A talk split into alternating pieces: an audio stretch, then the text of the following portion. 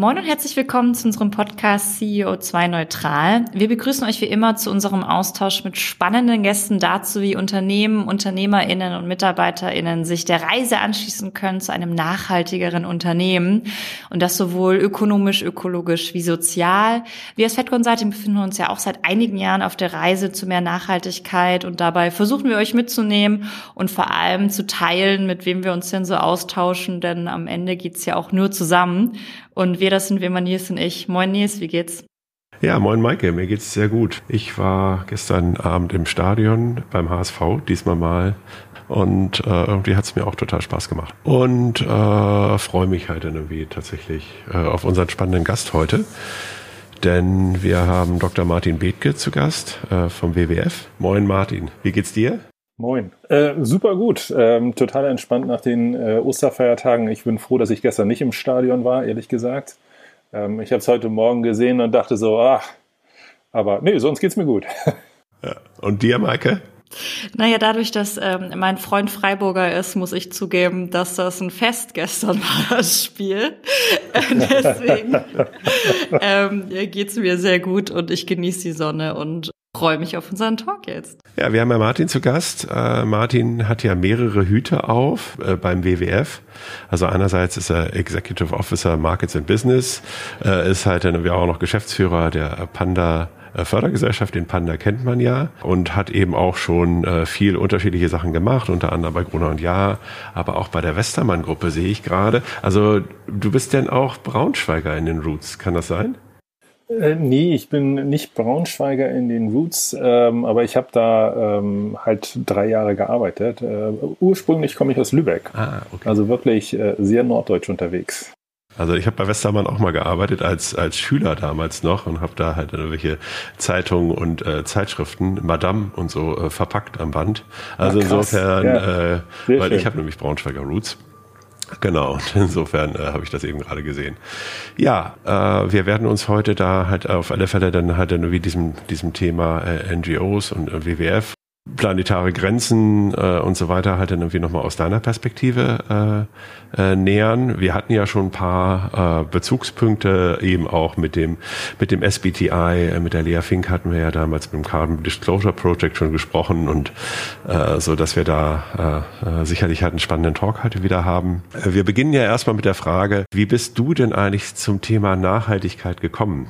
Bist du born green oder war das halt dann irgendwie irgendwie ein Moment, wo du gesagt hast, hast, okay, äh, eigentlich müssen wir was anders machen. Was war denn da Auslöser bei dir? Definitiv nicht Born Green, muss ich ganz ehrlich sagen. Und ich hatte irgendwann mal, ich glaube, es war im Universum in, in Bremen, ist das, glaube ich, äh, war ich mit meinen Kindern und habe so einen äh, CO2-Footprint-Rechner dort gemacht. Den habe ich mal äh, dann bedient mit meinen ganzen Fakten und habe festgestellt, ich verbrauche über fünf Planeten. Äh, und das war echt so ein erhellender Moment, wo ich dachte, so alter Schwede, hier geht ja irgendwie was vollkommen in die falsche Richtung. Wenn jeder so lebt wie ich, dann haben wir echt ein sehr existenzielles Problem.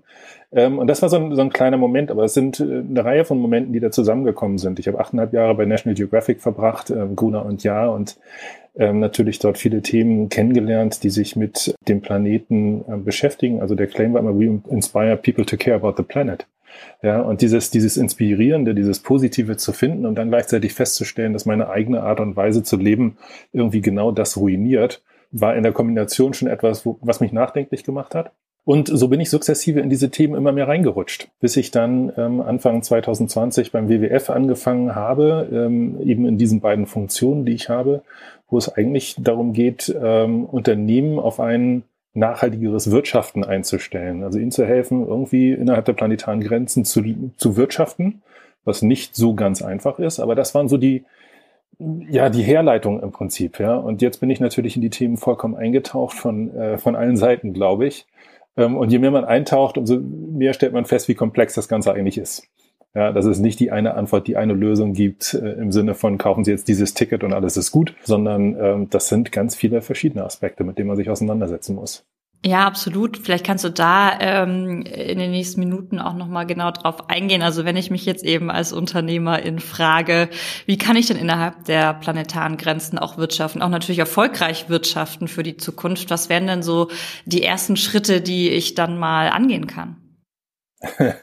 Also ich glaube, der, der erste Schritt ist, ich hatte das äh, Nils in einem Vorgespräch schon mal erzählt, das war ähm, vor einiger Zeit hatten wir mit einer äh, Unternehmung zu tun, ich will den Namen nicht verraten.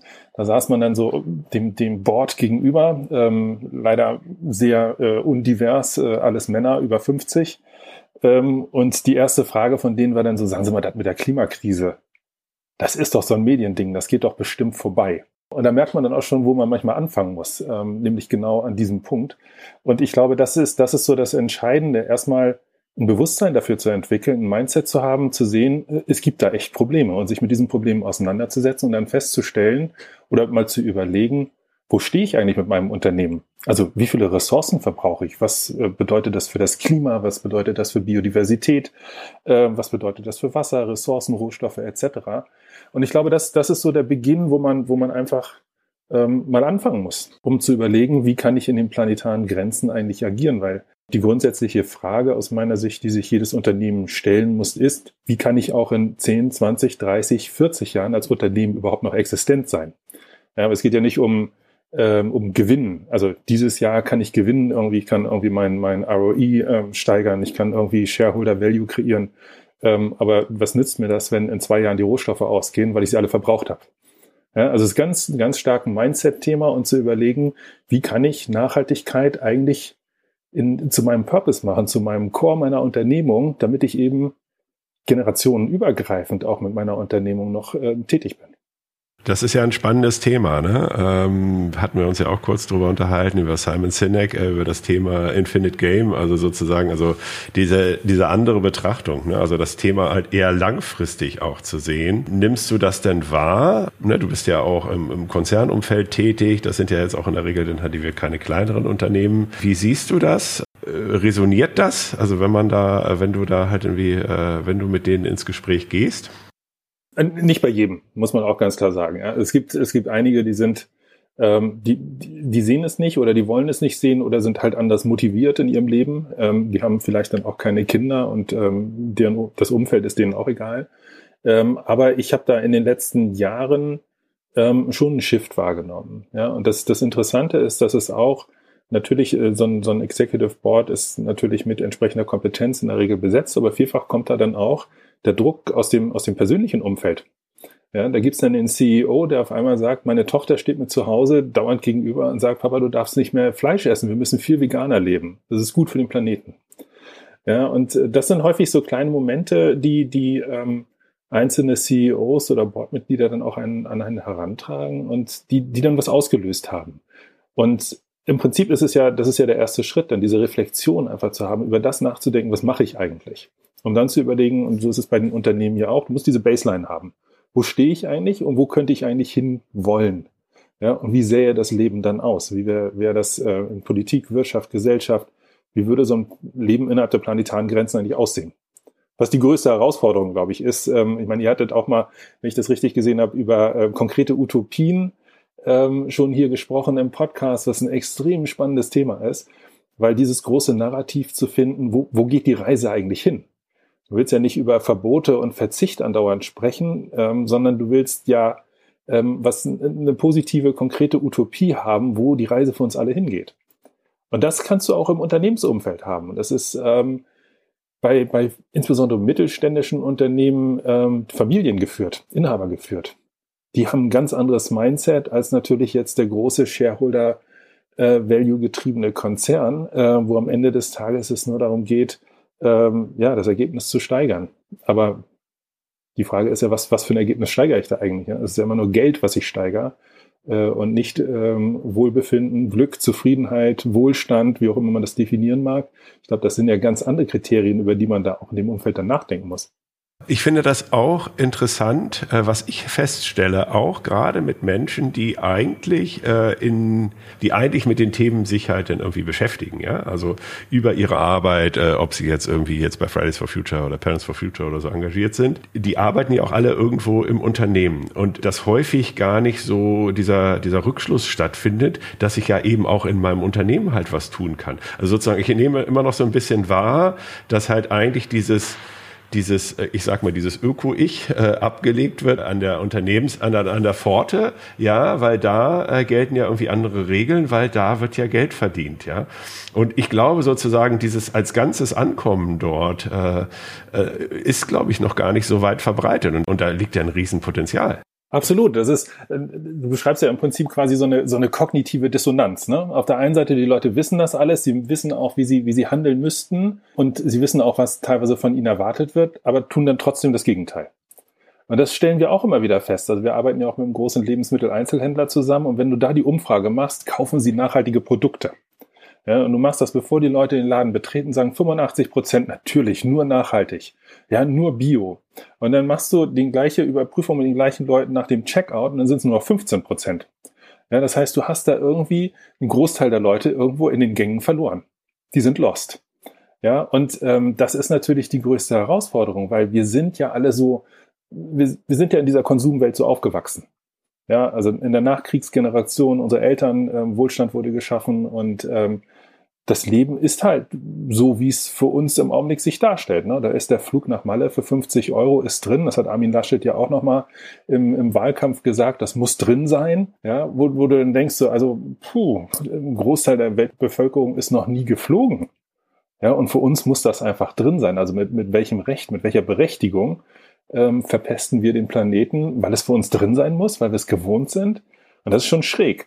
Und das ist halt der Punkt, über den man dann sprechen muss, weil eigentlich, es geht ja um eine systemische Veränderung. Du musst ja einfach die Art und Weise, wie wir leben, musst du verändern dann. Wenn du dir den Earth Overshoot Day in Deutschland mal anguckst, ähm, der ist, glaube ich, dieses Jahr irgendwann im Mai. Ähm, und wir verbrauchen, wenn, wenn jeder so leben würde, 2,6 Planeten. Ja, dass das mathematisch nicht aufgeht, sollte eigentlich jedem irgendwie klar sein, der irgendwie die erste Klasse der Grundschule hinter sich gebracht hat. Aber trotzdem ist es diese Dissonanz. Und äh, das, das ist, glaube ich, so, es ist auch ein Medienthema am Ende des Tages. Ne? Und deshalb auch so ein, so ein Podcast ist, glaube ich, genau das, was ihr macht, richtig einfach über diese Themen zu sprechen, damit es irgendwann auch mal ankommt.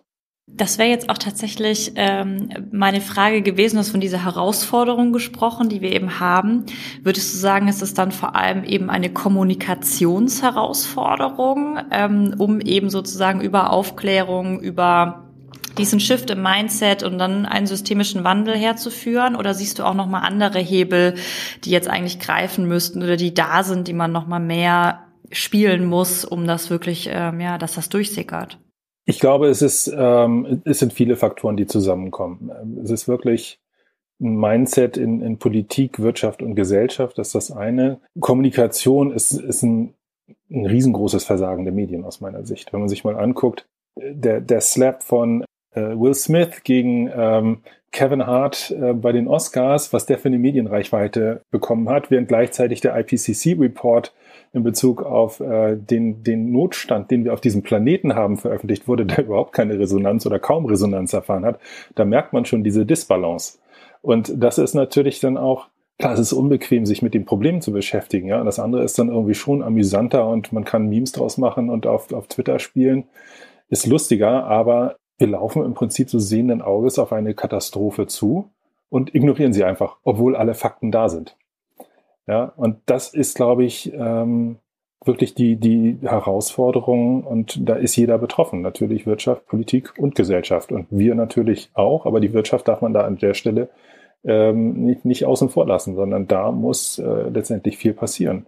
Wie könnt denn jetzt ihr als äh, WWF hier zum Beispiel unterstützen oder eben auch gerade der Panda, äh, Nils hat es ja eigentlich gesagt, jeder kennt ihn. Wie könnt ihr hier eben auch dann große Unternehmen dabei unterstützen, das anzugehen? Das spielt so ein bisschen zurück auf das, was ich eingangs sagte. Das Wichtige ist einfach, den Unternehmen erstmal zu zeigen, wo, wo die Probleme eigentlich liegen in ihrer Lieferkette. Ja, also diese, diese Awareness schaffen in Bezug auf das, was ihr Geschäftsmodell verursacht.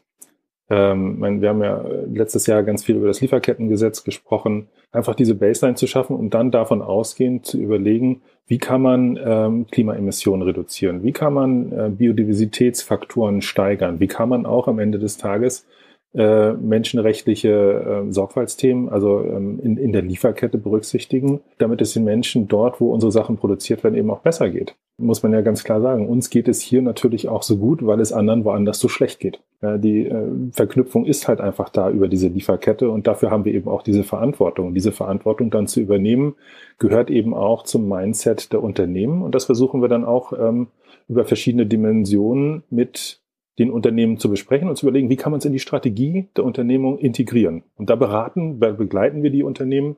Wir sind ähm, aus meiner Sicht immer, wir sind der kritische Partner, würde ich immer sagen. Ähm, ich erzähle den Unternehmen immer, dass, dass wir mit dem Finger auch schon ziemlich tief in der Wunde dann bohren, aber wir haben auch irgendwie immer ein Pflaster dabei. Ja, und äh, versuchen dann zu helfen, dass sie nicht dran verbluten, sondern sagen, okay, wie können wir das Thema jetzt lösen? Wobei ich auch sagen muss, wir haben natürlich für nicht alles jetzt Lösungen, ja, sondern das ist auch ein, es ist ein Zusammenarbeiten, es ist ein gemeinsames Lösungsfinden, Sachen ausprobieren, weil das Schlimmste, was uns passieren könnte, ist, dass wir nichts tun. Das ist die große Herausforderung.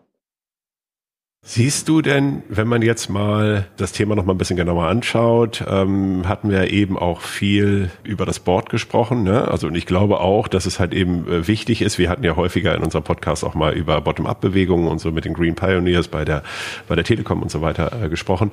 Ähm, aber dass es natürlich eben erstmal diese Impulse von äh, Top-Down noch braucht, ja, also sozusagen und dass es dass da dass es eben auch gewollt ist, ja, dass es auch eine Verbindlichkeit bekommt und so weiter und so fort. Ähm, nimmst du das dann auch wahr, dass sich halt da auch die Incentivierung der, äh, der Boards halt schon ändert? Oder was ist sozusagen, oder weswegen kommen die auch zu euch? Ja, also, äh, weil, also, ne, weil ich, also ich hatte jetzt letztens halt dann irgendwie schon, auch, wir haben ja häufig mit CIOs zu tun, äh, dass da halt eben sogar da halt dann eben schon ankommt, naja, ich habe auch Nachhaltigkeitsziele, aber eigentlich sind die ja gar nicht in meinem äh, Circle of Impact, ja, sozusagen, also so, so nach dem Motto, du denkst du, okay, ja, wirklich nicht, äh, ja, vielleicht doch. Äh, nimmst du das halt denn äh, schon wahr, dass das auch ankommt? Ja, nehme ich wahr, aber es sind wenige Unternehmen, muss man auch ganz klar sagen. Ähm, wobei der, der Shift auch immer schneller stattfindet, insbesondere bei Unternehmen, die eben ähm, eine lange Lieferkette haben, auf Rohstoffe angewiesen sind, die äh, immer knapper, immer teurer werden, wo auf einmal das Thema Nachhaltigkeit eine ganz andere wirtschaftliche Dimension auf einmal bekommt. Da nehme ich das schon wahr. Aber das ist natürlich dann nur bei den Führungskräften und eigentlich müsste es ja runtergehen bis zu, bis zu den Mitarbeitern. Ja, was kann jeder einzelne Mitarbeiter tun zum Thema Nachhaltigkeit in einer Unternehmung, die keine Ahnung, 1000, 10.000, 100.000 äh, Mitarbeiter hat? Ähm, da hilft halt jeder ähm, einzelne Mitarbeiter dann mit. Aber was äh, die Incentivierung auf Bordebene angeht, es sind wenige. Es sind viel zu wenige.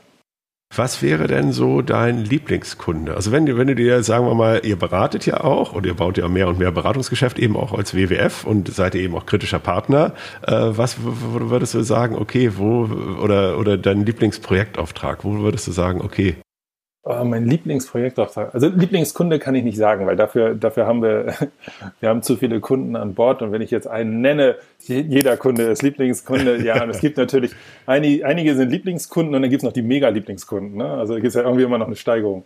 Aber Projekte, ich glaube, was, was mich am meisten bewegt im Augenblick, ist das Thema, wir haben ein Framework entwickelt, das heißt One Planet Business, also dieses Wirtschaften innerhalb der planetaren Grenzen. Das pilotieren wir gerade mit diversen Unternehmen aus unterschiedlichsten Bereichen, einfach um gemeinsam Lösungen zu finden, weil ich, für mich die größte Herausforderung ist im Augenblick das Thema Biodiversität. Ich glaube, Klima ist etwas, da hat jeder inzwischen schon verstanden, okay, da kannst du deine Emissionen berechnen, du kannst dir auch einen Pfad zurechtlegen, kannst deine Scope 1, 2 und 3 Emissionen versuchen runterzukriegen. Ja, das, das ist mathematisch für die meisten darstellbar und verstehen sie auch. Ähm, das kann man auch kommunizieren. Biodiversität ist was ganz anderes. Ja, und das ist ein, ein höchst komplexes Thema, mit dem wir uns äh, im Augenblick beschäftigen und wo wir auch gerade dabei sind, ein, ein, ähm, ein Tool zu entwickeln für Unternehmen, damit sie ihren Risk-Filter, also bei der Biodiversity Risk-Filter nennen wir das Ganze, wo sie ihren Fußabdruck in Bezug auf Biodiversität eben auch berechnen können. Und das ist wieder etwas, wo man dann sagen kann, erst wenn ich weiß, wo ich eigentlich stehe, kann ich auch was verändern zum Positiven. Und das ist so das, was mich am meisten bewegt im Augenblick, weil wenn man sich mal anguckt, wie, wie groß das Artensterben inzwischen schon ist, dann steuern wir da auf eine riesige Katastrophe zu. Diese Katastrophe ist noch größer als die Klimakrise. Und keiner kriegt es mit. Du kriegst es höchstens mit, wenn du äh, ungefähr so alt bist wie ich und weißt, wie es früher war, mit dem Auto durch eine Sommernacht zu fahren und die Windschutzscheibe irgendwie wieder freizukriegen von Insekten. Und wenn du heute durch die Gegend fährst, dann hast du noch nicht mal eine Mücke da drauf. Ja, das ist schon ein Riesenunterschied und das ist eben der Verlust. Und das sind eben dann nur die Insekten. Und ich glaube, deshalb treibt mich dieses Thema auch am meisten um. Und da Unternehmen zu haben, die eben ähm, in dieser Lieferkette große Biodiversitätsthemen haben, sind natürlich hauptsächlich dann auch aus dem ähm, Lebensmittelbereich die Unternehmen mit den entsprechenden Commodities. Das ist äh, ja Lieblingsprojekt, würde ich mal sagen, im Augenblick. Größte Komplexität, größte Herausforderung. Keine Ahnung, wie das ausgeht. Aber einfach, es ist wichtig und wir müssen das machen. Das nützt ja nichts. Was ich mich manchmal frage so ein bisschen, also wenn wir jetzt gerade noch mal über einen gewissen Lebensmitteleinzelhändler reden, der ja äh, die, die Panda-Marke auch gerne nutzt, sozusagen in Werbung, in Bild, Ton, Plakaten ähm, und man ja wahrscheinlich schon sagen könnte, overall drauf geguckt, sicherlich nicht eins der größten, grünsten Unternehmen. Also wie geht ihr denn damit um? Also wofür äh, sagst du denn steht diese Panda-Marke und wie differenziert man da auch zwischen, wir geben dieses Logo her und uns ist bewusst, dass es jetzt deswegen natürlich ist jetzt natürlich dieser eine Kunde deswegen jetzt nicht grün, nur weil er die Panda-Marke nutzen kann. Ja, das ist, ähm, das ist ein ganz schwieriges Thema, ehrlich gesagt. Weil es, ähm, als wir die, die Kooperation angefangen haben, das ist schon über zehn Jahre her, da ging es uns hauptsächlich darum, nachhaltigen Konsum zu fördern. Dazu musst du wissen, welche Kriterien lege ich jetzt an ein Produkt an. Und wir haben uns da ähm, häufig der Zertifikate bedient, die auch der WWF teilweise mit ins Leben gerufen hat, ob es FSC ist, MSC, ja, du hast dann den blauen Engel, ähm, du hast andere Zertifikate, wo wir gesagt haben, okay, das sind Standards.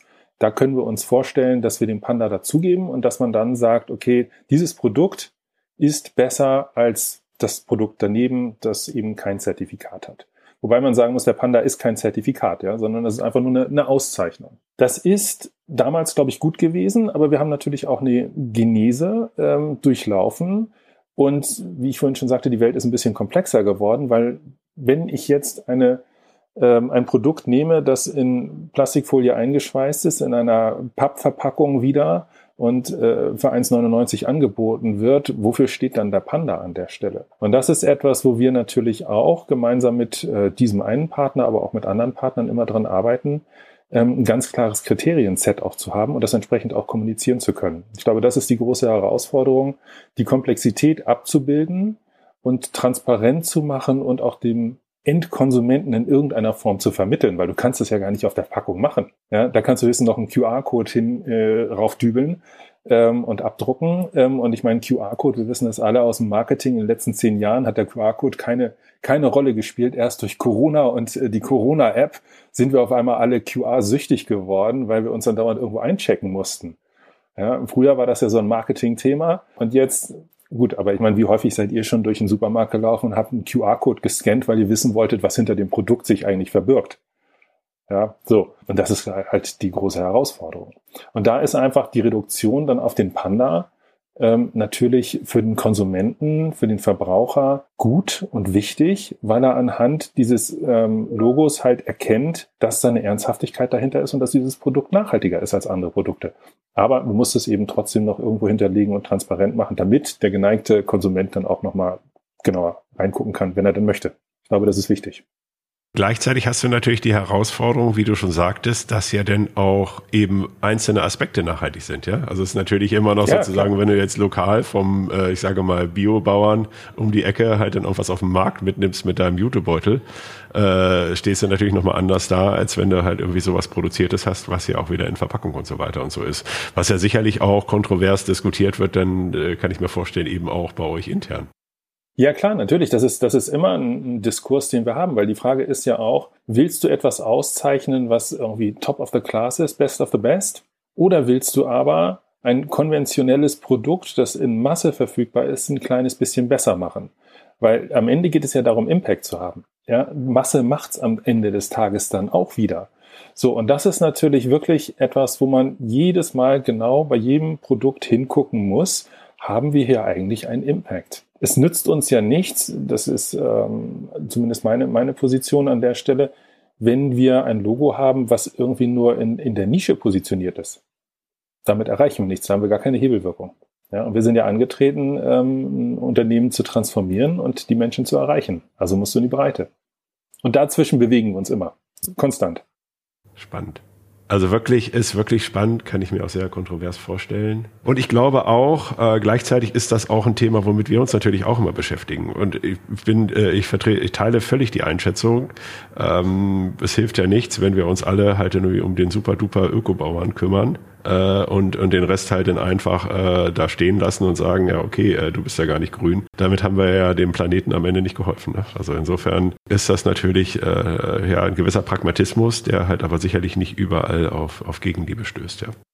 Nee, klar, aber ich meine, das ist ja letztendlich auch unsere Position an der Stelle. Wir sind ja eine der wenigen NGOs, die wirklich mit Unternehmen und großen Unternehmen auch zusammenarbeitet, wofür es auch immer wieder äh, Kritik gibt, ja, berechtigt teilweise, teilweise aber im großen Teil auch unberechtigt weil wir auch sagen, ähm, viele Unternehmen haben natürlich äh, die Probleme mit verursacht und sie werden ja nicht einfach verschwinden. Das heißt, sie müssen irgendwie auch Teil der Lösung sein und müssen gemeinsam an diesen Lösungen arbeiten und auch aufzeigen, warum eine Lösung auch für viele Unternehmen ähm, wichtig ist. Und eines meiner Lieblingsbeispiele ist im Augenblick ein großer ähm, Fensterhersteller, Dachfenster, ähm, nicht aus Deutschland, aus, aus Dänemark, wo wir über Kreislaufwirtschaft reden, in Bezug auf Dachfenster wo man sich auch mal vorstellen muss, okay, ein Dachfenster jetzt, Kreislaufwirtschaft, das, äh, also Mehrwegflaschen, ja, da verstehen wir Kreislauf, ähm, das geht irgendwie, du kaufst es und in vier Wochen gibst das Ding zurück und dann, das ist ein Kreislauf. Ein Dachfenster ist irgendwie 15 bis 20 Jahre verbaut und jetzt sollst du es zurückgeben. Der Hintergrund ist aber der, dass natürlich so ein Unternehmen auch sagt, okay, ich weiß ja gar nicht, ob ich in 15 oder 20 Jahren noch die Rohstoffe kriege, die ich für die Fenster brauche. Also verbaue ich doch jetzt Fenster mit Rohstoffen, die ich später wieder verwenden kann. Das heißt, du bist aber bei einer generationenübergreifenden Kreislaufwirtschaft.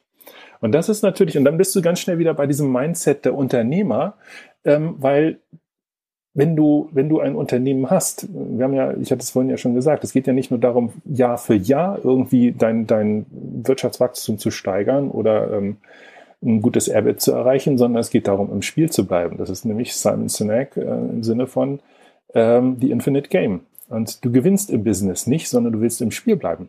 Und das ist genau das Mindset, was die haben in Bezug auf ihre Rohstoffe und in Bezug auf Fenster. Und das finde ich extrem spannend. Das ist deshalb auch eines meiner Lieblingsbeispiele im Augenblick, weil du dann siehst, wie das das Unternehmen verändert. Weil es verändert die ganze Produktion. Es verändert äh, wirklich das, das äh, Mindset aller Mitarbeiter weil man eben sagt, ja, auch unsere Kinder wollen hier vielleicht noch arbeiten und die wollen auch Rohstoffe haben und auch wir wollen vielleicht mal wieder Fenster haben von diesem Hersteller und darauf diese Unternehmung auszurichten, ich glaube, das ist echt, das ist schon ziemlich mega. Also wenn du da angekommen bist, dann bist du echt schon weit. Natürlich haben sie es noch nicht umgesetzt, aber es ist etwas, was auf höchster Ebene im Board diskutiert wird. Total spannend. Nochmal zu den Standards zu kommen. Ich fand ja wirklich interessant, als wir mit dem Carbon Disclosure Project gesprochen haben, also mit SBTI, vielen ist das ja gar nicht bewusst, ähm, kann ich die Folge nochmal ans Herz legen, äh, wie viele Konzerne, globale Konzerne sich da tatsächlich aufs 1,5 Grad Ziel verpflichten. Äh, und da spielt er ja auch eine wesentliche Rolle halt dann wieder bei. Da geht's ja eben um CO2. Äh, ist denn sowas auch geplant für andere Themen noch? Weil du sprachst vorhin äh, dieses Thema, also auch aus meiner Sicht haben, gucken ja alle jetzt Richtung CO2, ja, jetzt auch nochmal Energie, Energiekrise und so weiter und so fort. Aber es gibt ja eben auch noch Wasser, äh, Biodiversität. Siehst du da irgendwie auch Handlungsbedarf oder geht's da auch weiter? Ja, da geht's auch weiter. Wir sind ja, hatte ich vorhin schon erwähnt, am Thema Biodiversität schon dran. Es gibt ja auch Science-Based Targets von Nature ja, ähm, und Nature-Based Solutions, dass man in diese Richtung sich weiterentwickelt. Ich glaube, wir werden am Ende des Tages ähm, ob es nun Klima ist, Biodiversität, Wasser oder Ressourcen, für all diese äh, Bereiche Zielpfade brauchen, ähm, um irgendwie innerhalb der planetaren Grenzen wirtschaften und auch arbeiten zu können oder leben zu können. Ähm, und deshalb müssen wir da auch ein, ein Framework haben und äh, ein KPI-Set, mit dem Unternehmen dann arbeiten können. Also darauf läuft es aus meiner Sicht hinaus, weil anders äh, lässt es sich gar nicht darstellen. Du musst immer deinen Fußabdruck in diesen verschiedenen Kategorien einfach darlegen können. Und die Anforderungen dafür werden, glaube ich, auch aus, aus den Regularien, ob es nun eine EU-Taxonomie ist ähm, oder aber auch letztendlich ähm, ganz, ganz ähm, nationale ähm, Regularien ähm, daraus entstehen, einfach weil zum Beispiel Rohstoffe sonst nicht mehr, die können nicht mehr eingeführt werden. Angenommen, du kannst sie nicht mehr beschaffen. Was machst du denn dann?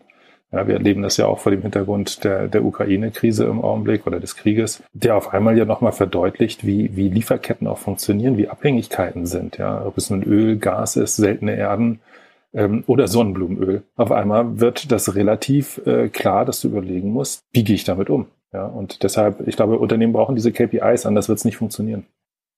Absolut. Und ich glaube eben über diesen Gedanken, ähm, wir wollen ja für die nächsten Generationen, wir wollen ja ein Unternehmen für die Ewigkeit aufbauen, ist es ja eigentlich auch total schön, über eigentlich ja diese Utopie sozusagen sich dann mit diesen unterschiedlichen Themen und Standards dann nach und nach auch auseinanderzusetzen. Und also ich kann auch nur sagen, es hilft, also es ist, macht einen ja viel aktiver und ich finde auch stolzer als, als Arbeitnehmerin, wenn man weiß, ähm, auch eine Fed Consulting ist angetreten, um zu bleiben und hier ist kein keine Idee von äh, Verkaufen an eine große Firma, sondern eine Idee, hier wirklich eine, ja, eine nachhaltige Organisation aufzubauen. Das macht ja auch was mit einem. Also das ähm, ist einfach total schön. Total. Das ist, ich meine, letztendlich ist es ja auch was, äh, was, was Zufriedenheit stiftet. Ja, du bist dann bei einem Arbeitgeber, mit dem, wo du das Gefühl hast, also äh, ich, ich stehe hier nicht nur jeden Morgen auf, gehe dahin, äh, mache meine acht Stunden, kriege Geld dafür und gehe wieder nach, nach Hause, sondern ich verbringe meine, meine Wachzeit sinnstiftend. Das ist, das ist ja, also dieses, dieses Purpose-Driven Business zu haben, das ist ja, glaube ich, das, das Entscheidende an der Stelle. Ähm, weil Work-Life-Balance, da wird ja immer drüber geredet, aber ähm, Life findet eben auch bei, bei Work statt. Ja, also nicht nur irgendwie distanziert davon, das ist ja der Punkt. Und deshalb musst du gucken, dass äh, das, was du äh, beruflich machst, eben dir auch etwas zurückgibt und äh, du an den Purpose, Purpose ist ja immer so ein viel benutztes Wort im Augenblick, alles braucht ja irgendwie einen Purpose. Aber ihr wisst, was ich meine. Das ist was Sinnstiftendes ist, was dich erfüllt, wo du sagst, hey, das mache ich gerne. Ja, dafür gehe ich vielleicht auch die extra Meile oder, oder mache meine 110 Prozent, weil ich das möchte, weil es mich, weil es mich befriedigt und ähm, Sinn stiftet. Jetzt sind wir tatsächlich auch schon über der Zeit und wahrscheinlich könnten wir noch äh, acht Stunden weiterreden. Ähm, aber ähm, um das doch jetzt äh, abzuschließen, bitten wir am Ende immer noch unseren Gast, einen Appell loszuwerden. Das heißt, ähm, wenn du noch mal einen Punkt herausstellen möchtest, irgendwas noch nicht sagen konntest, Martin, dann ist jetzt deine Chance, dich direkt an die Hörer zu wenden. Mein Appell ist eigentlich relativ einfach. Wir müssen es schaffen, Ökonomie und Ökologie in Gleichklang zu bringen, ähm, weil dann geht es am Ende des Tages uns allen auch besser. Ähm, und da kann jeder Einzelne seinen, seinen äh, Teil zu beitragen. Und wir werden uns auch als Organisation darum kümmern, die Großen dazu zu bewegen, also die Wirtschaft zu bewegen, die Politik zu bewegen, damit die Rahmenbedingungen stimmen. Und ich glaube, und damit möchte ich eigentlich schließen, dass es auch eine positive Botschaft geben kann. Ja, also wir haben es selber in der Hand das Ding zu drehen und die Klimakrise auch zu bekämpfen und einen positiven Weg nach vorne zu finden. Eben nicht nur für uns, sondern auch für zukünftige Generationen. Wir müssen es nur einfach machen, weil die wissenschaftlichen Fakten sind da. Und wie es geht, wissen wir auch. Martin, danke dir für die Zeit, den tollen Austausch. Und äh, wir freuen uns auf jeden Fall, mit dem Gespräch zu bleiben. Super, sehr gerne. Vielen Dank. Danke euch. Schönen Tag noch. Ciao. Ciao.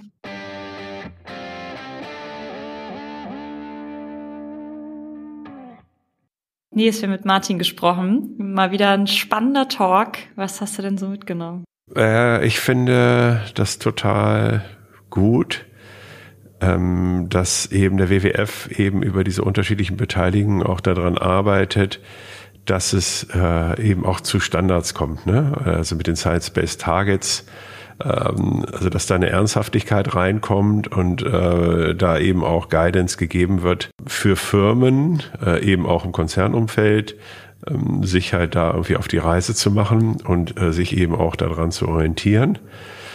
Das war halt das eine Thema und ich finde auch gut, und wirklich interessant, ähm, äh, dass es auch mit einem gewissen Pragmatismus sozusagen passiert. Also sozusagen, also dass äh, ja, dass da die Messlatte äh, sozusagen, ja, ich sag mal, von Sprung zu Sprung äh, äh, immer weiter nach oben äh, gehoben wird, äh, so dass, äh, weil man darüber, glaube ich, auch erreicht, dass die Leute halt dann irgendwie auch anfangen zu springen und nicht einfach äh, sich irgendwie umdrehen und äh, nicht hingehen. Also insofern, äh, das waren so die Aspekte, die ich nochmal mitgenommen habe. Und du? Ja, total spannend. Ne? Und auch dieses, diese Balance zwischen moralisch erhobenem Zeigefinger und eben ja, aber auch doch, wie du sagst, so pragmatisch zu sein und natürlich auch mit Kunden und Unternehmen zusammenzuarbeiten, die vielleicht noch nicht born green sind, aber also es nützt ja nichts, so man muss da ja irgendwie ran. Und ja, auch nochmal äh, aufbauend auf den Standards, ne, es ist ja, wir hatten es ja auch eben besprochen, es ist natürlich gerade sehr viel Fokus auf CO2 und ähm, das ist natürlich auch richtig und wichtig. Ich glaube einfach die anderen Themen rund um Biodiversität, Wasser etc. hier auf gar keinen Fall zu vergessen, weil sie letztlich genauso dringend sind ähm, wie die anderen Themen und ähm, ja, dass man das eben versucht irgendwie ganzheitlich anzugehen, gerne auch Step by Step, aber dass es halt nicht fertig ist, wenn ich meinen Scope errechnet habe. Ich glaube, das ist halt einfach wichtig und ähm, muss einfach ja besser betrachtet werden, auch von, glaube ich, noch vielen. Wir können dabei uns auch nochmal einen Check machen. Ja, das stimmt. Wir hatten das ja mal mit Frauke Fischer, du erinnerst dich, äh, die ja ganz stark auf dieses Biodiversity-Thema äh, sozusagen das ganz stark fokussiert. Das fällt halt schnell hinten runter jetzt gerade, weil ja, das stimmt, also dass das viel mehr Fokus noch braucht. Absolut. Nils, danke dir für den Talk. Ja, danke dir, Maike. Und wir hören uns. Bis dann. Ciao. Bis dann. Ciao.